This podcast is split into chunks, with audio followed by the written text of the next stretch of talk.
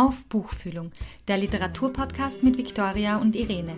Einmal im Monat geht es bei uns um Literatur und alles, was damit zu tun hat. Es geht um Bücher, um Autorinnen, es geht um Popkultur und um Literaturwissenschaft. Um all das also, was Literatur so spannend macht. Unser heutiger Gast ist David Fuchs. David Fuchs ist Absolvent der Leondinger Akademie für Literatur, hat 2016 den FM4 Wortlautwettbewerb gewonnen und seitdem zahlreiche andere Preise. 2018 war er mit seinem Debütroman Bevor wir verschwinden auf der Shortlist des österreichischen Buchpreises.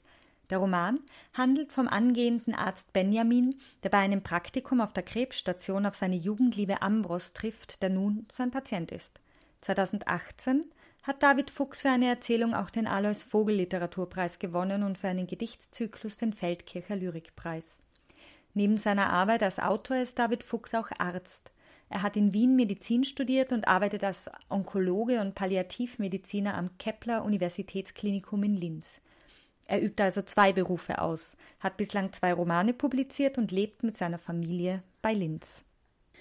Der zweite Roman von David Fuchs, Leichte Böden, ist vor kurzem im Heimon Verlag erschienen. Eigentlich hat Dr. Daniel Kubitschek, der Ich-Erzähler, sein Leben auf dem Land hinter sich gelassen. Als sein Sabbatical beginnt, kehrt er für einen Besuch bei seinen Verwandten und der Jugendfreundin Maria zurück. Onkel Alfred ist dement, Nachbar Heinz kann nach einer Krebserkrankung nur noch mit Hilfe seines Tablets kommunizieren.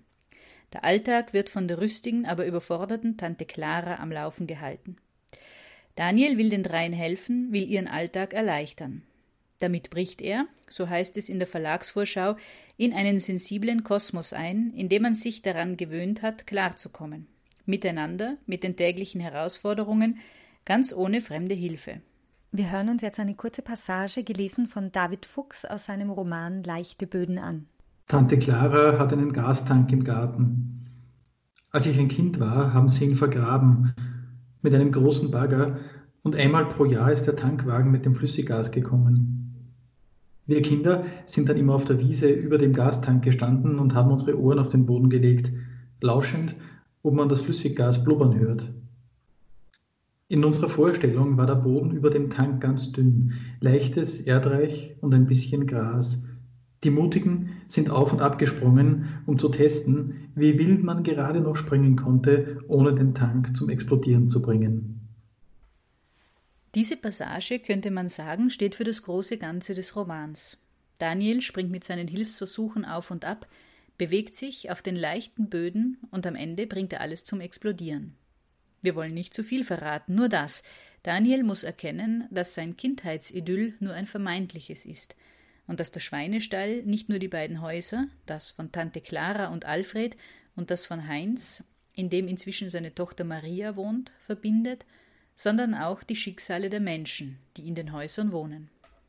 Wir freuen uns sehr, David Fuchs heute bei Auf Buchfühlung begrüßen zu dürfen und sind heute via Skype mit ihm verbunden und sagen mal Hallo nach Linz. Hallo.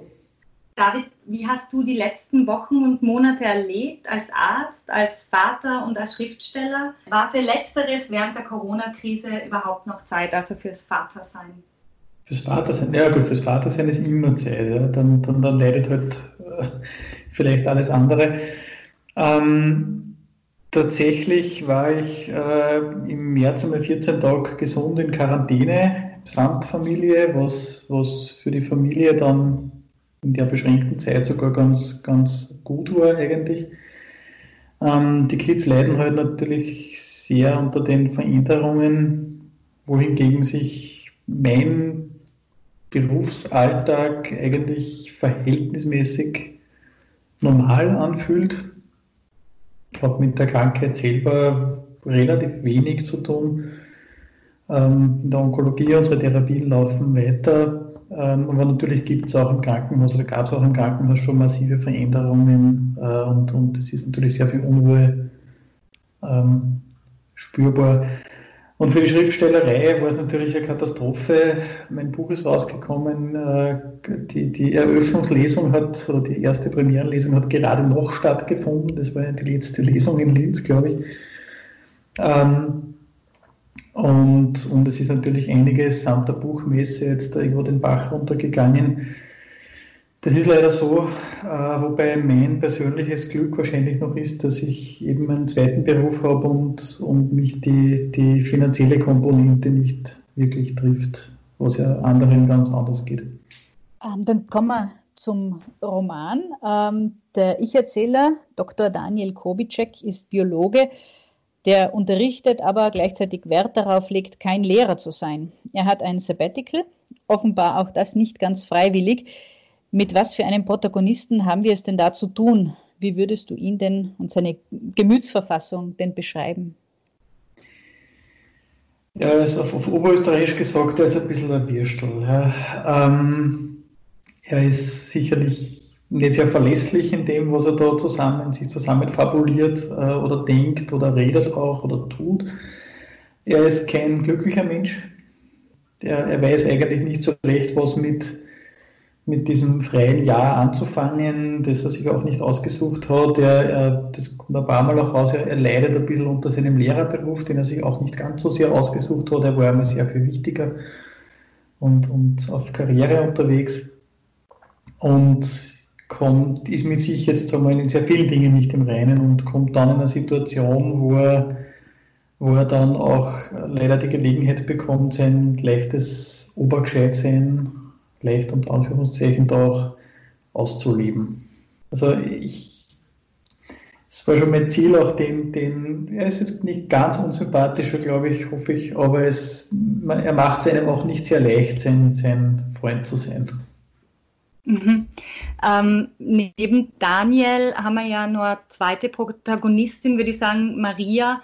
Und über Daniel und Maria ist mir vorkommen, erfahren wir im Buch am allermeisten. Also auch über ihre ähm, Seelenlage oder wie sie sich fühlen und was sie empfinden. Aber sie haben vor allem auch Charaktereigenschaften, die sie fast schon klischeehaft wirken lassen, aber auch Klischeehaftigkeit, die sie als sehr pointiert herausstellt. Also denn auf ihnen baut der ganze Roman äh, Humor auf ist mir mhm. vorkommen. Ähm, wie gehst du denn an das Erstellen deiner Charaktere heran? Ähm, naja, ich habe es einmal beim, beim ersten Buch versucht, mit, mit so Charakterprofilen und, und, und denen einen Lebenslauf zu geben und das alles, und das, das funktioniert für mich überhaupt nicht. Ähm, ich überlege mir recht äh, eine grobe Skizze und, und schreibe dann einmal. Die Handlung steht ziemlich unter Anführungszeichen fest, da gibt es schon einen Plan. Und diese Charaktere verändern sich dann im Laufe des Schreibens sehr. Also da, da gehe ich dann wieder zurück und überarbeite die und, und das, das ändert sich nicht selten dann noch der Name, manchmal beim ersten Buch äh, auch das Geschlecht. Ähm, und, und so nähere ich mich denen dann beim Schreiben irgendwo an. Und wer von den beiden ist da leichter von der Hand gegangen? War es Daniel oder Maria?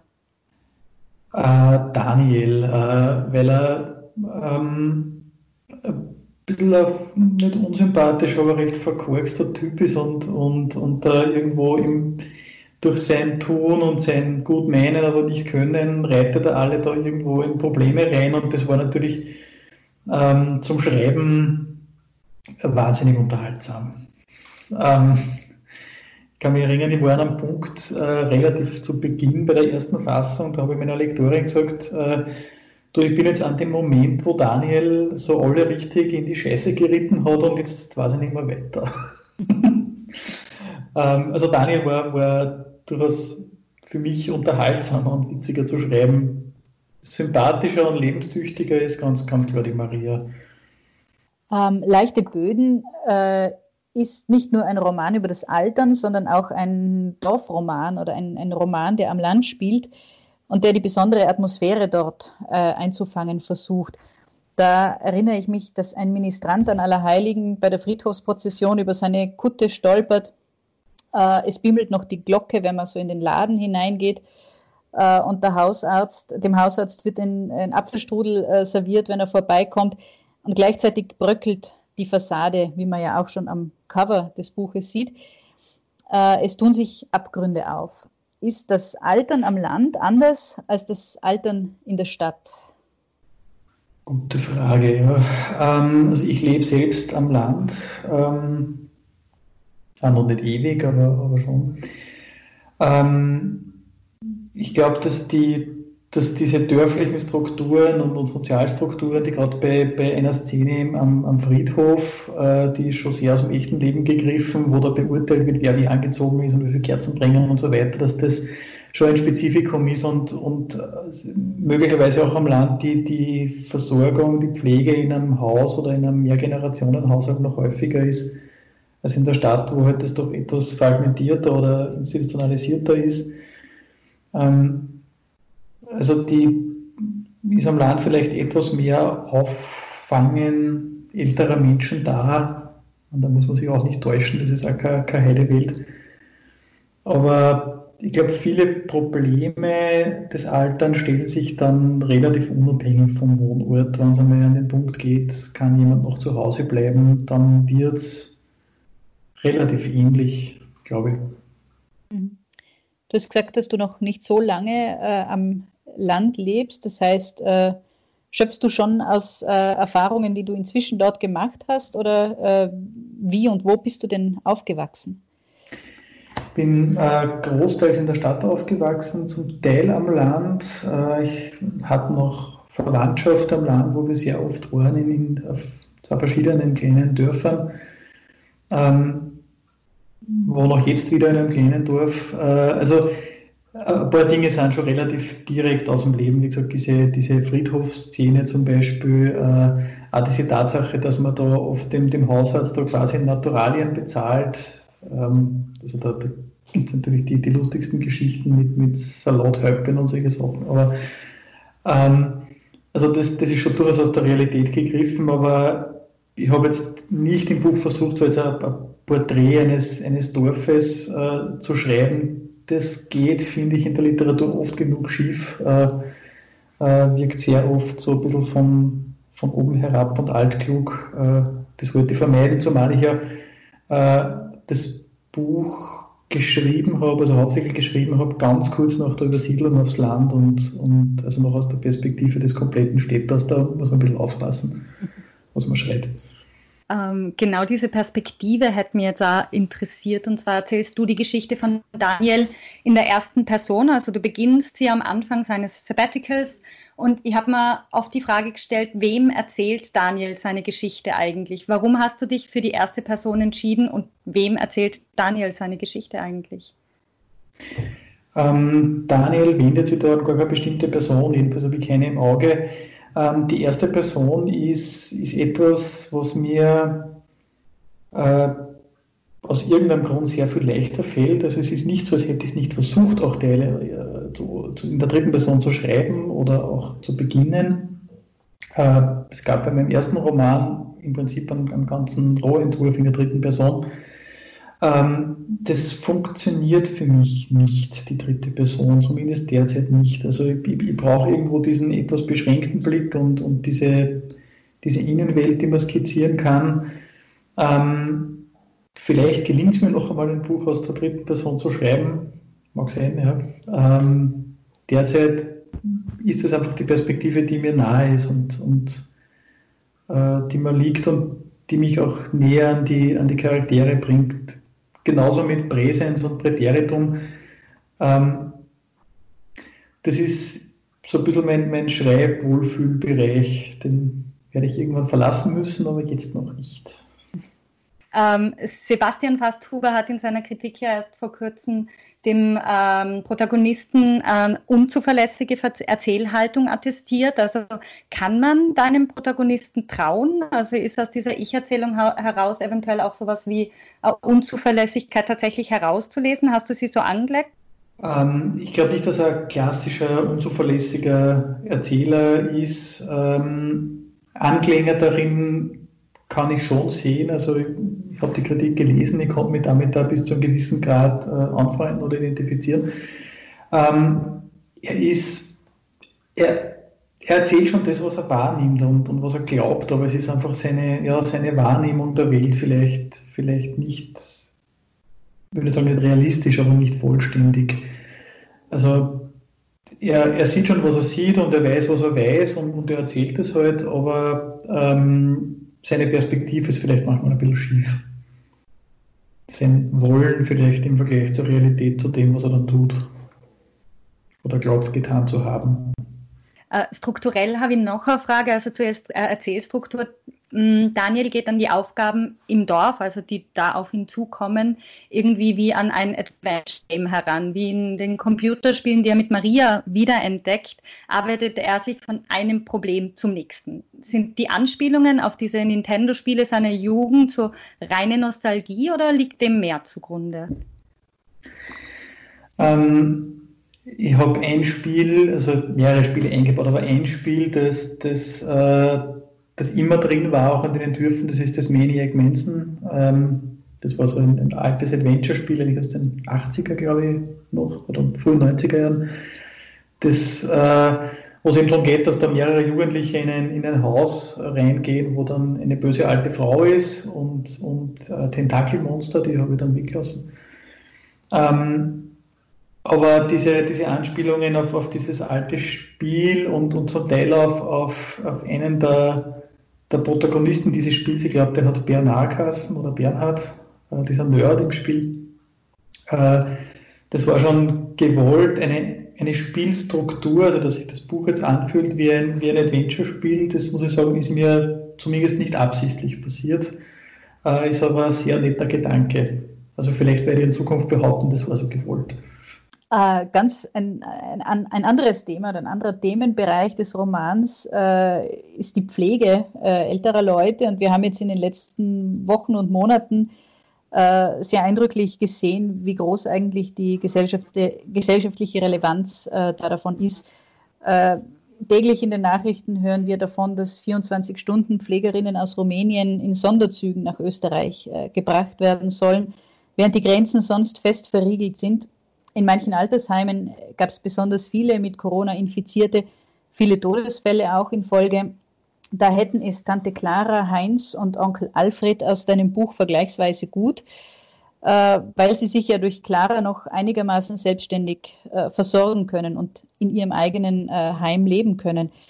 Vom Vorschlag, in ein Altersheim zu gehen, sind Sie und Ihre Mitbewohner sowieso wenig begeistert.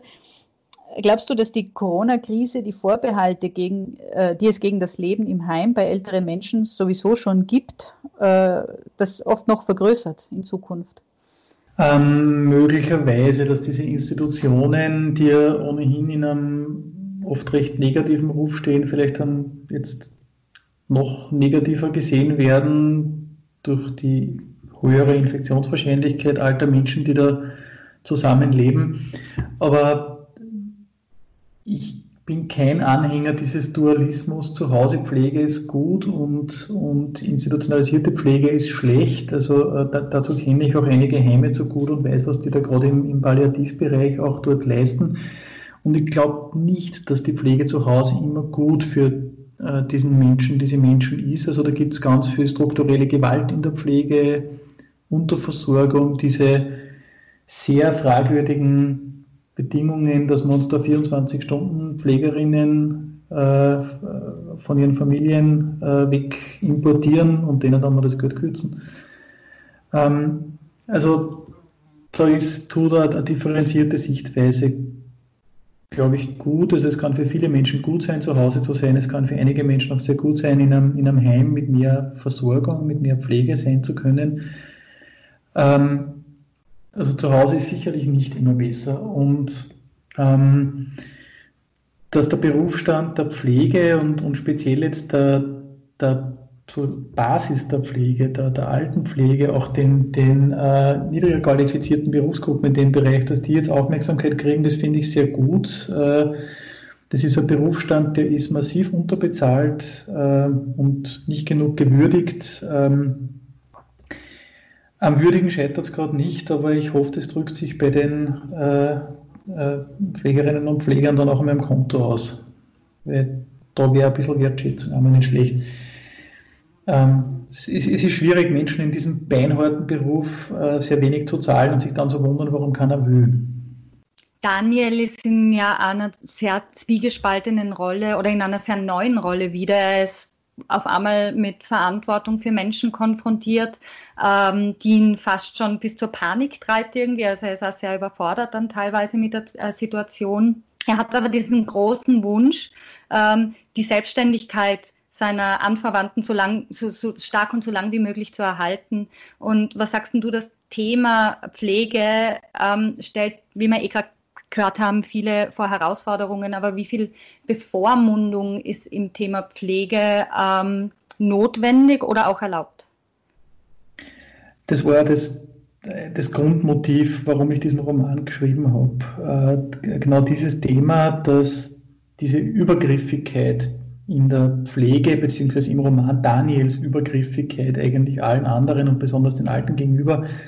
Ähm, und das ist etwas, was, was wir jetzt, sei es in der Institution Krankenhaus, die ich am besten kenne, aber sei es auch in der Pflege sonst wo, ähm, in der Medizin sowieso, äh, immer haben, dass wir glauben, alten Menschen da die Welt erklären zu müssen und denen zu sagen, was sie tun sollen. Und da muss man sich sehr bei der Nase nehmen, dass man alte Menschen dann nicht verkindlicht und ihnen die Autonomie nimmt. Auf der anderen Seite ist das Übernehmen von Autonomie oft nötig, gerade körperlich oder auch sonst bei, bei dementen Menschen.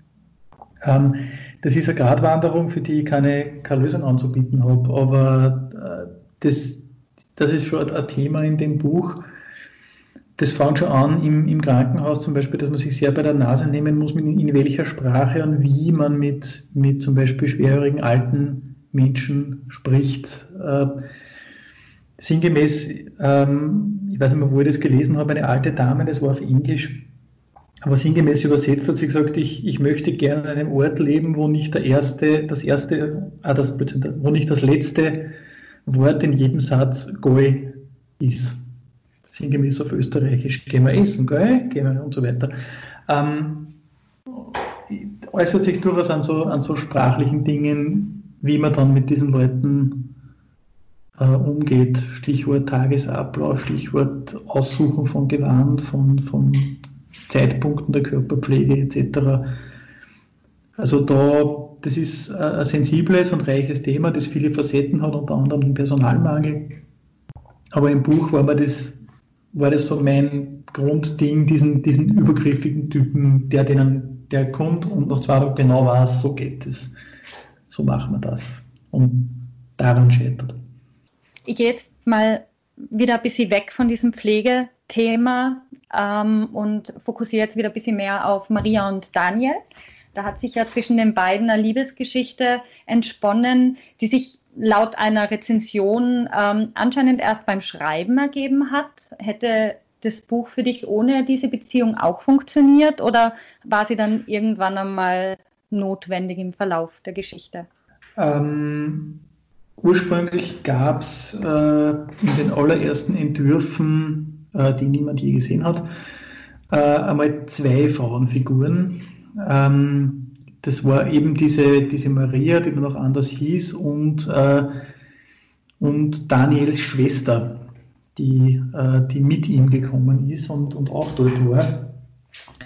Und während der ersten Entwürfe und dem Schreiben ähm, hat sich dann einerseits diese Liebesgeschichte zwischen äh, der Maria und Daniel entsponnen und auf der anderen Seite irgendwo zunehmend gezeigt, dass diese beiden Frauenfiguren naja, dass eine davon eigentlich redundant ist. Also die waren sich sehr ähnlich, ähm, haben in leicht unterschiedlichen Facetten eigentlich eine sehr ähnliche Persönlichkeit gehabt und, und äh, haben mir dann die, den Roman eigentlich unnötig verkompliziert, diese Bruder-Schwester-Dynamik da auch noch abbilden zu sollen. Das war mir dann zu viel und deswegen habe ich diese beiden Frauen sozusagen in Gestalt der Maria dann, äh, dann fusioniert und mich letztlich dann für die, für die sozusagen Liebesoption im Vergleich zur Geschwisteroption ähm, äh, entschieden, weil ich diese, diese Dynamik des, des Wiedersehens äh, und des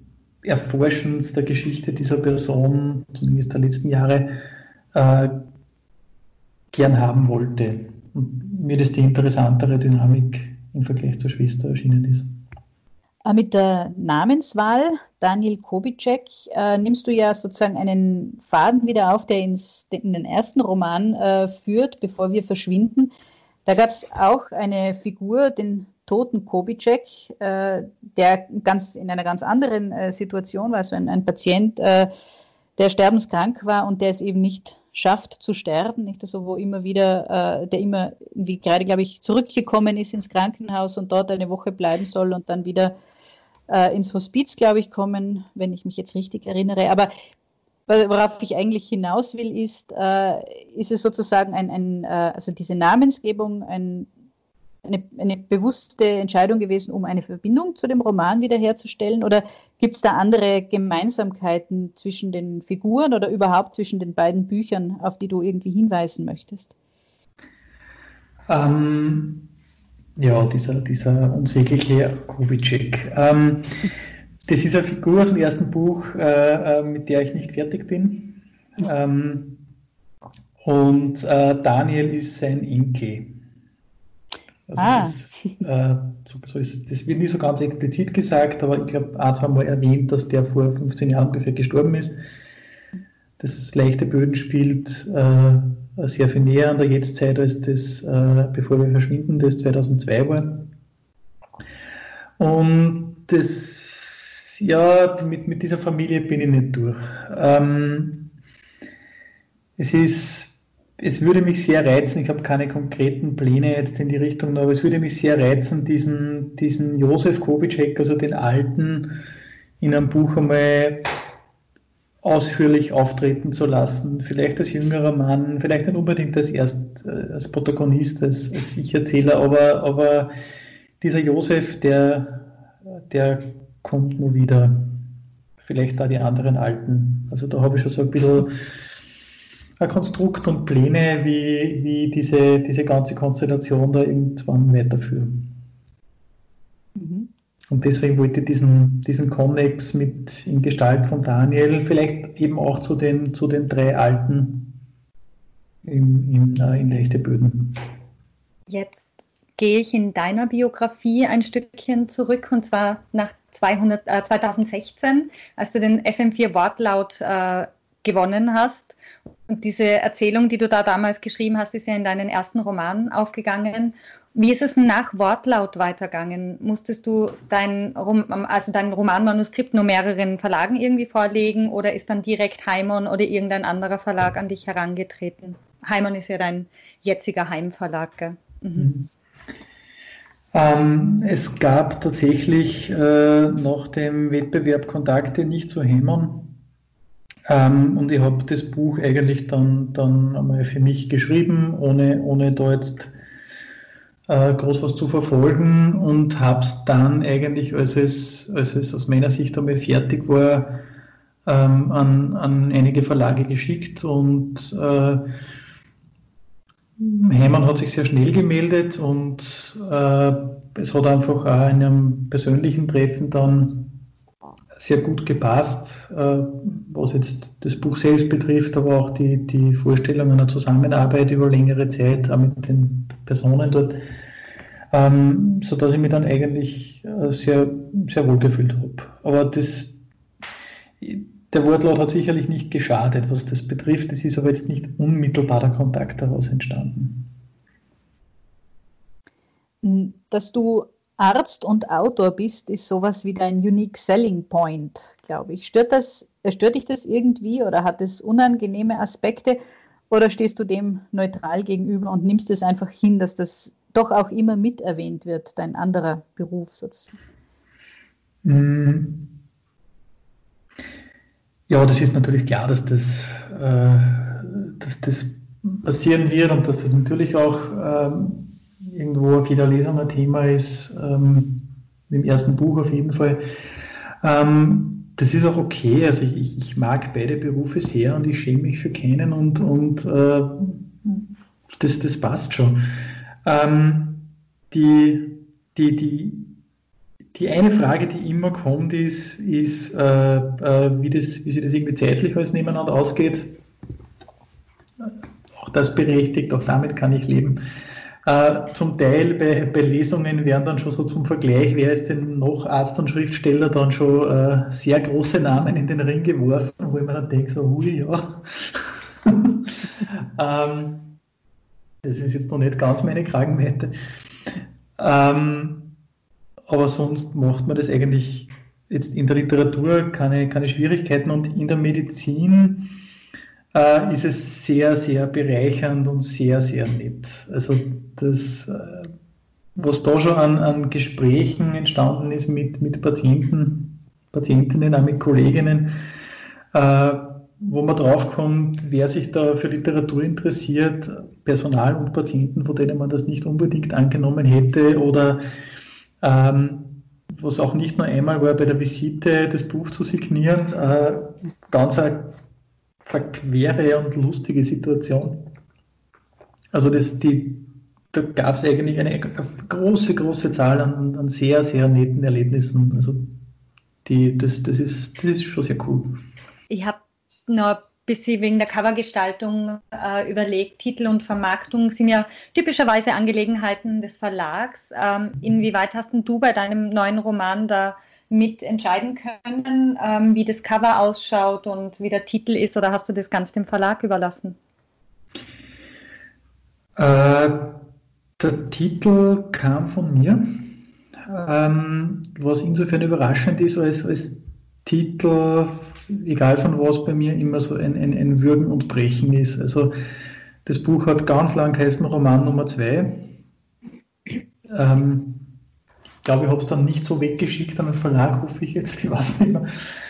Ähm, und also bin jetzt recht glücklich mit dem Titel, auch mit dem Cover, das habe nicht ich mir überlegt. Äh, ich muss sagen, wir haben, ich und der Verlag, über Titel und Cover überhaupt nicht gestritten und ganz wenig diskutiert. Äh, ich war eigentlich mit beiden Büchern, zum Beispiel mit den Covers und auch mit dem Titel des ersten, eigentlich auf Anhieb sehr zufrieden. Also das war sehr harmonisch. Ich habe schon gehört, das ist nicht immer so ganz easy cheesy, aber na, das, das, das war sehr, sehr schön. Und wenn man sich jetzt meine grafischen und Zeichenkünste anschaut, sollte man mit, äh, mit, mit Covervorschlägen, glaube ich, sehr zurückhalten. Ich glaube, das ist eine typischerweise Autorinnen- und Autorenaufgabe. Aber ich habe so ein bisschen rausgehört, dass du beim ersten äh, Roman doch einen äh, anderen Titelvorschlag gehabt hast, oder habe ich das jetzt nur herausgehört? Äh, nein, beim ersten Roman habe ich einen Arbeitstitel gehabt, den ich, mhm. den, den ich überhaupt nicht mochte. Ähm, hat der Verlag dann mit mir gesprochen, naja, hm, der Titel, ja, könntest du dir vorstellen, vielleicht einen anderen. Und ich habe sofort gesagt, ja, um Gottes Willen, einen besseren, ja. ähm, also, nein, ich habe ich hab irgendeinen Titel dem ersten Buch gegeben, weil es einen Titel haben muss, aber ich habe mir ist da wirklich nichts jetzt eingefallen. Also in, in Titeln bin ich äh, sehr schlecht und ich hoffe, die leichten Böden waren jetzt einmal ein, ein, ein Ausreißer oder Lichtblick, aber sonst äh, bin ich da immer über, über Vorschläge sehr froh. Äh, wenn ich es jetzt richtig im Kopf habe, stammt diese Formulierung aus dem Motto, oder? Das mit den leichten Böden kommt in dem Gedicht vor, oder? Das äh, im Roman als Motto drinnen ist. Genau. Mhm. Das ist ein, ein Gedicht von dir. Ja, genau. Mhm. Das ist ein, ein Gedicht, ähm, ein bisschen älteres eigentlich sogar schon ähm, das ich aber sehr mag, äh, das äh, mir dann passend erschienen ist für das Buch und das, das wollte ich unbedingt drin haben am Anfang, äh, weil es ein Gedicht ist, äh, das unter dem Eindruck entstanden ist des Wiedersehens des Heimatdorfs meiner äh, inzwischen verstorbenen Großmutter, äh, das ich wirklich, oder die, die das, die Abschnitte des Dorfs, die ich in meiner, in meiner Kindheit gesehen habe, die habe ich sehr lange nicht gesehen, weil es übersiedelt ist. Und bin, ich bin irgendwann dorthin gefahren und, und ähm, habe da bemerkt auf dem Weg zu dem Spielplatz, wo wir immer waren, dass ein, ein Hagebuttenstrauch, den ich immer als, als Juckpulver unter Anführungszeichen für meine kleine Schwester benutzt habe, ähm, weg war. Und äh, so ist dann das das Gedicht entstanden und das, das ist mir aus dem Grund sehr nah und es und das schien mir dann irgendwie für das Buch auch passend. Mhm. Schreibst du nach wie vor Lyrik? Ja, also ich schreibe derzeit in diesen Wochen, Monaten eigentlich ausschließlich Lyrik gerade wieder mal. Mhm. Ähm, und mal sehen, wo das hinführt, aber, aber es entstehen gerade doch relativ viele Gedichte. Äh, und es fühlt sich gerade sehr gut an, da, da äh, zurück zu sein nach diesem ja, ungefähr fünfjährigen Prosa-Ausflug sozusagen.